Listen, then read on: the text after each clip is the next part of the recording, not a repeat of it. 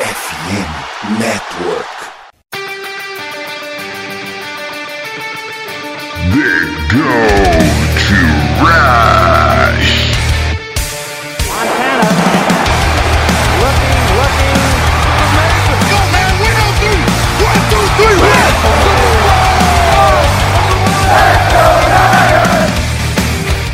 a corrida pelo ouro recomeça. O seu ouvinte está convidado dessa saga, episódio número 176 do Good Rush Brasil. Eu falo seu host, seu apresentador favorito, Gelson Carvalho. E hoje, depois de uma bye week para descansar, repor as energias, do, do- relembrar o espanco que a gente toma dos Bengals, o Joe Burrow voltando a ser um bom quarterback. Infelizmente, ele esperou o nosso jogo, né, para mostrar que tá saudável. Vamos falar aí do preview contra o, do jogo contra os Jaguars e também as principais notícias aí da semana. Então vamos por episódio. Mas antes, fique aí com os nossos patrocinadores. E, hoje em dia, todos os seus dados estão na internet, certo?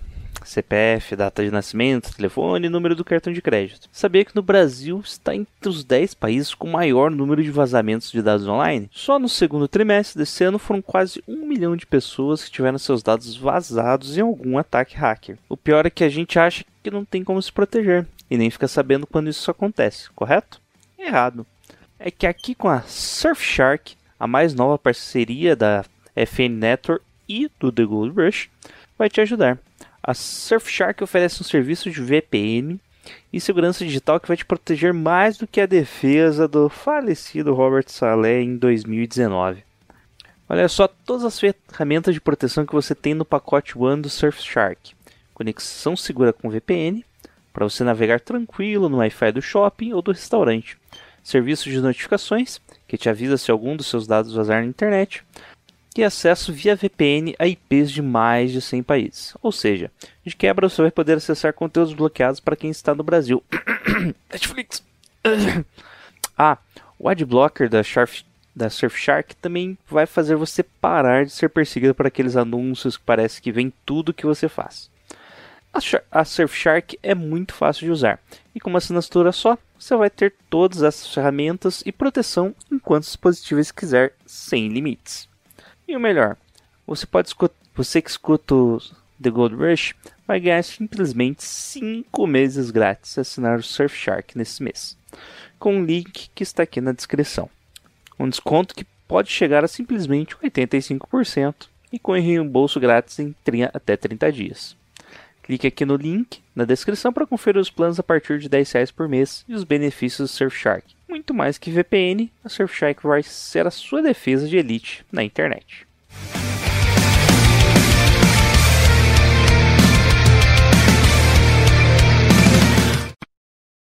It won't be long, yeah, yeah, yeah.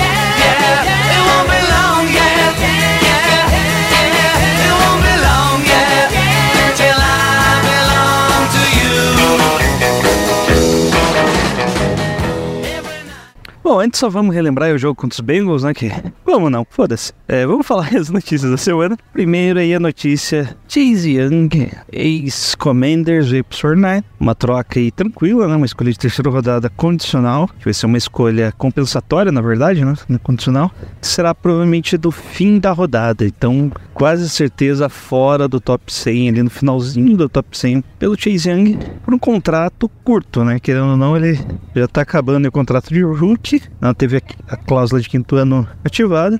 Vamos ver aí no que que dá. E, segunda notícia importante, o nosso querido Steve Wilkes foi para vai para sideline, vai começar a chamar as jogadas da sideline. O que que isso muda? Taticamente nada. Não é praticamente, é taticamente, tá? O que muda é que, inclusive, taticamente o time pode até piorar, porque você pensa que ele vendo lá de cima, ele não precisa ficar revendo a jogada pelo tablet. E a jogada pelo tablet não é a jogada inteira, são somente imagens paradas de cada momento, para snap e momento do snap, né? Então, ele vai ter que mudar ali, se adaptar mais à forma que ele vê o jogo. Mas o que é o- a melhora, alguns dizem que vai ser mais animador, né? Tem um cara, um cara de bunda do seu lado deve animar bastante. Mas o importante mesmo será o feedback, né? No lugar dele ter, esperar a jogada acabar, pegar o telefone e falar para o jogador defensivo, ele pode passar instruções praticamente automático. Pode fazer a chamada, quiser mudar algum jogador, já chama ali do lado, né? Então a comunicação vai ser muito mais rápida, vai evitar aquele erro de comunicação lá naquela última descida, né? Aquele cover zero que vocês devem estar lembrando aí contra os Vikings.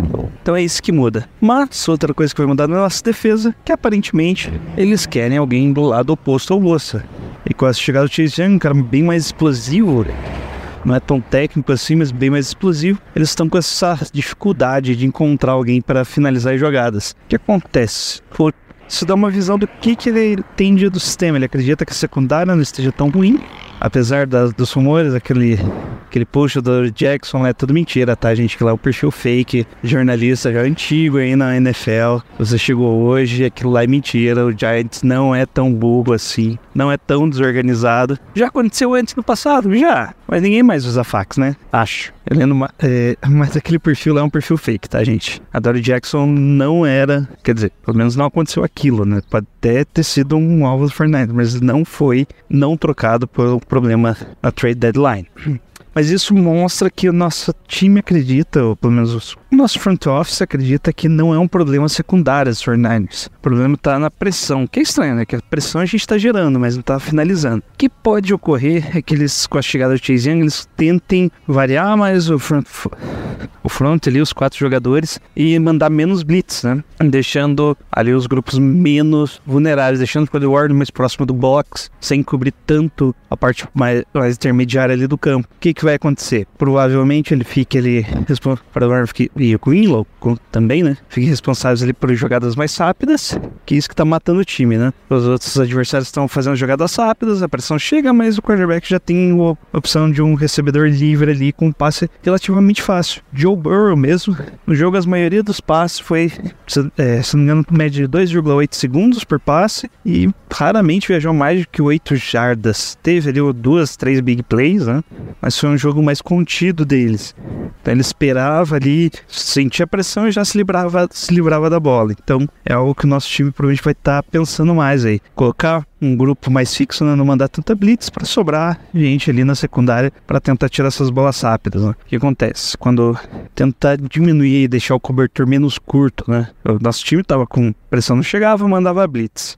Mandava blitz, os caras se livravam da bola, big play. Tomava big play, reforça a secundária. Reforça a secundária, tomava muita pancada ali no meio do campo e os caras sempre conseguiam dominar ali o nosso jogo. Então isso vem para tentar acabar com essa parte. E é isso, vamos falar do jogo. Para falar do jogo aí contra os Jaguars no domingo às 3 horas da tarde, enquanto você faz o Enem, o Fernandes vai estar estará jogando contra os Jaguars lá em Jacksonville. Vamos aproveitar ali e tomar um banho de piscina. O time do Jaguars tem um grupo excelente, né? Ele vem subindo de nível desde o final do ano passado, que conseguiu aquela virada de mesa sensacional. Ele foi para os playoffs, ainda ganhou o jogo dos playoffs contra os Chargers e acabaram se reforçando, né? Vendo que tem realmente tem um bom elenco já, mesmo assim ainda se reforçaram bem. Destaque fica, obviamente, o Trevor Lawrence, que é um quarterback ainda em desenvolvimento, né? Parece que ele não, atinge, não atingiu ainda o, máximo que ele pode apresentar. Tem um bom grupo de, de wide receivers, vamos ver o Christian Kirk. A gente vê todo ano nos Cardinals, foi para os Jaguars e vamos revê-lo esse ano. E ainda o Travis Etienne, um running back bem explosivo. Mas o destaque mesmo do Jaguars vai para sua defesa. O front, o front ele não é um dos melhores, mas a linha, o front seven, ali acaba o grupo de linebackers do Jaguars é muito bom, tem um dos melhores linebackers da, da atual temporada. Será bem difícil correr ali, correr até que vai, né? Conseguir essas três primeiras jardas, mas passar disso, ter a big play, vai ser bem difícil para o nosso time. E para falar mais disso aí, chamamos a Bárbara para fazer alguns comentários sobre o jogo.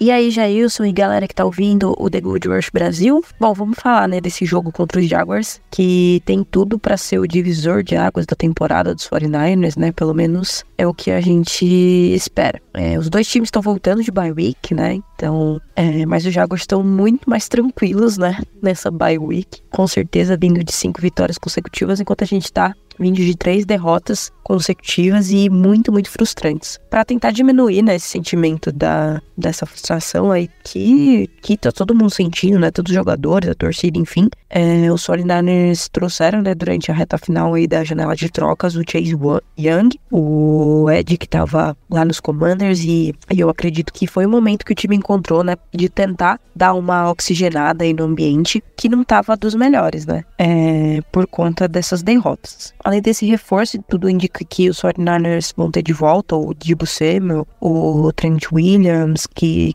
coincidentemente ou não perderam todos, né? Ou boa parte desses últimos três jogos que a gente perdeu, né? Então, obviamente não é uma coincidência, né? A queda de produção do ataque com a ausência desses dois caras. Bom, né? Sobre o jogo contra o Jaguars. É um jogo complicado. né, O Jacksonville vem bem embalado na temporada, né? Tem principalmente uma defesa muito forte. Acho que é o ponto é, que a gente não espera muito, né? Fazia tempo que a defesa dos Jaguars não, não tinha é, esse poderio que tá tendo esse ano. É uma, uma defesa que tá em terceiro lugar em DVOA. É uma defesa que não cede jogadas explosivas. A pressão no QB chega muito rápido. é, utiliza muita cobertura em zona, uma cobertura muito boa em zona. é, tanto que é uma defesa que faz, é, força né, muitos turnovers. É um ponto que os 49ers podem tentar se aproveitar dessas defesas é nas jardas depois da recepção. Talvez seja um, um dos pontos que essa defesa ainda tá devendo. A defesa dos Jaguars é a quinta pior defesa da NFL no esquisito, né? Cedendo jardas depois da recepção. Então tem alguns, alguns pontos chaves. Jogo corrido, por exemplo, pelo meio, é o nose tackle do, dos Jaguars. É, não só o nose tackle, né, mas tipo, a- a-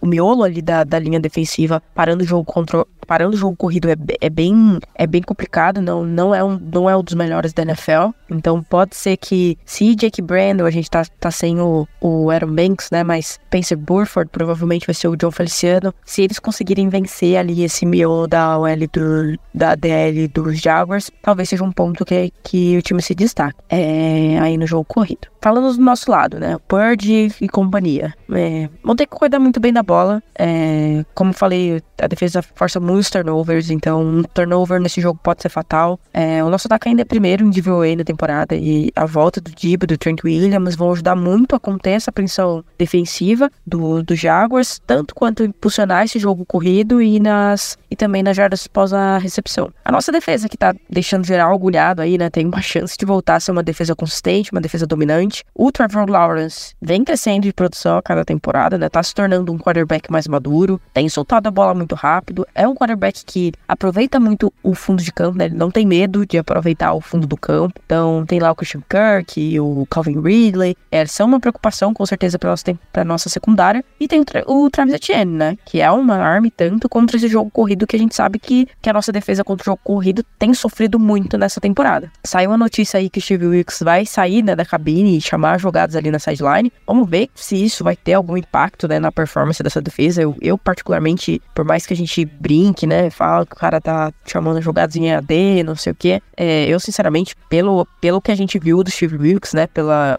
pela energia dele ali, ele é muito diferente do que foi Demico Ryans, do que foi Robert Saleh. A gente fala, usa isso, né, como uns argumentos para criticar, né, o, o que o, o Steve Wilkes vem fazendo, mas é, não sei se tem alguma efetividade ele chamar o jogo lá da, da sideline. Enfim, é, a chegada do Chase Young tem tudo para desbloquear essa DL, né, que tá, não, tá- que tá conseguindo pressionar muito o QB, a gente falou no último, no último episódio, tá tentando, tá pressionando, tá pressionando, mas não finaliza essas pressões, né, muito porque Bossa consegue chegar, né, muito próximo, mas o outro lado é meio, a nossa, nossa DL é meio pensa, né, pra um lado, então, quem sabe com o Chase Young ali, a- eles consigam finalizar esses, essas pressões a tempo de impedir o passe. Bom, é sim um jogo complicado. é, não é impossível de vencer, obviamente, né? A gente já viu os 49ers é, ganharem jogos contra times muito mais. é, muito melhores do que os Jaguars, né? Isso a, gente, a gente sabe que se voltar à forma do que a gente viu no 5-0, é, as chances de vitória são, são grandes. Até porque os Jaguars enfrentaram os Chiefs, que esse ano tá se destacando defensivamente, e não acharam nada contra os Chiefs, contra uma defesa que foi muito forte naquele jogo. É, fizeram um jogo ruim contra os Texans também. Aí eles vão ganhando os Bills. Então é um time que é inconsistente. Que apesar desse recorde, né? Só olha, o recorde tá lá 6-2. É 6-2, se eu não me engano. É,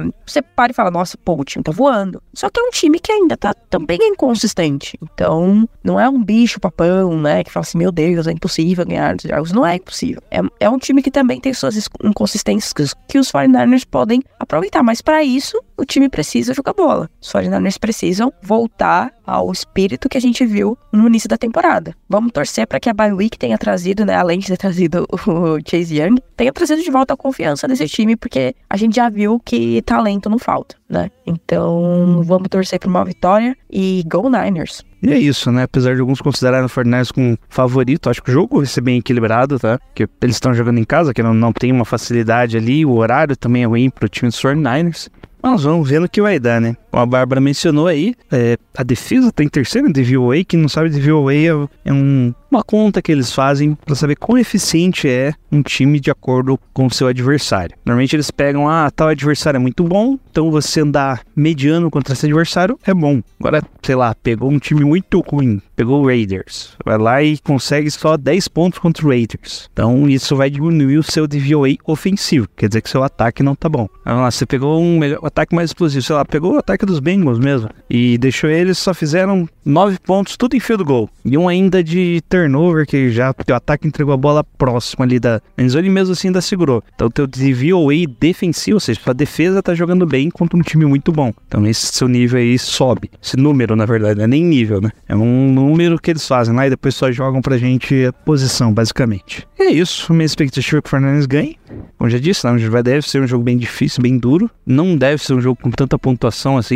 Espero que nossa defesa comece a se encontrar, como disse já no, no passado. Eu acho que a week era o ponto da virada mesmo o time realmente entender o que precisa, os defensores entenderem suas posições, porque mudou o sistema, tanto da defesa, né, mudou ali como o Steve Wilkes vê a defesa no 4-3, e o Steve Wilkes também, ele não está acostumado a chamar a defesa 4-3, né, ele usava 3-4 ele por boa parte da, sua carreira como coordenador, e acabou mudando aí contra os Fortnite, vindo para os Fortnite devido aos seus jogadores, né, que foi um time construído para esse 4-3. Então, vamos ver aí se eles já vão se adaptar bem nesse sistema. E a minha expectativa é que sim, né? Teve um tempo, bom tempo para rever tudo, né? Meio na metade da, da, temporada, conseguir ali fazer um auto scout. Eu que tá fazendo de bem, que tá fazendo de mal. E eu espero que melhore a defesa aí e consiga segurar o ataque dos Jaguars, que em algum momento ali parece que não vai para frente, né? E é isso. Placar final 12 a 17 vocês sofrerem. Que eu não vou ver o jogo ao vivo, vou chegar depois, como eu disse, Enem, funcionário público trabalha no Enem, né, quem mandou.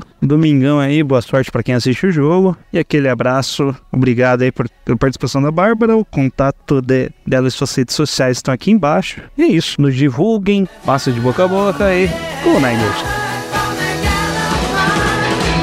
So